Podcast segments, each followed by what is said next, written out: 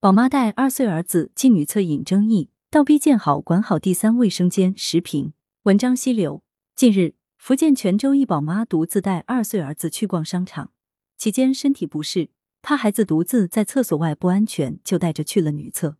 卫生间都是独立的隔间，就让孩子站到隔间里，但还是被人骂没素质。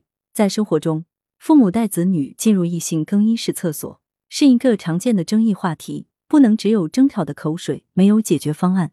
十一月三日，澎湃新闻：年轻妈妈带二岁儿子进女厕，看似一件小事，却引发网友热议，且褒贬不一。有人认为独自带娃又没有第三性别洗手间，确实不方便，情急下可以理解。有人认为别人的包容是别人大度，不应该理所应当觉得别人该忍让。事实上，出现如此尴尬一幕，源于商场第三卫生间的缺失。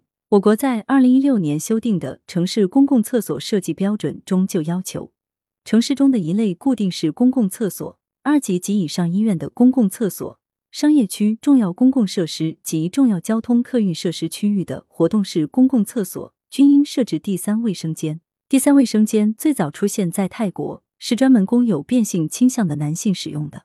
随着社会进步，第三卫生间逐渐成为男女都能使用。残疾人、老人和幼儿可以在异性家属陪同下进入的公厕，也有人称其为第三空间，一般用男女，中间加个轮椅作为标识。近年来，不少地方积极探索在医院、商业区、交通枢纽区域、景区等公共场所设置第三卫生间。从节约资源方面考虑，设置第三卫生间能节约土地和建材资源，最大限度的提高公厕的利用率。传统公厕对男性更便利。设置第三卫生间，能更好的解决女性如厕难，体现城市对女性的关爱，还能缓解老年人、未成年人、残疾人等弱势群体如厕难问题。然而，目前第三卫生间的数量相对较少，即便有的公共场所设置了第三卫生间，也存在使用率不高、标识模糊等情况。此前有媒体报道，北京多处景区第三卫生间不仅上座率不高，而且有的几乎成了摆设，显然未能发挥应有的作用。另外，对于第三卫生间，由于管理服务比较滞后，如厕尴尬事件时有发生。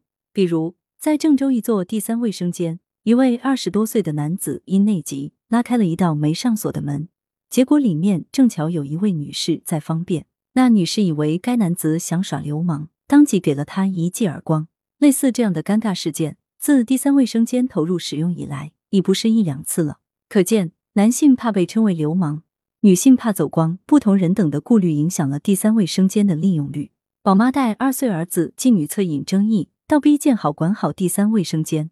首先，应加大宣传力度，提高公众对第三卫生间的认知度。对新生事物，人们总有一个从不习惯到习惯的适应过程。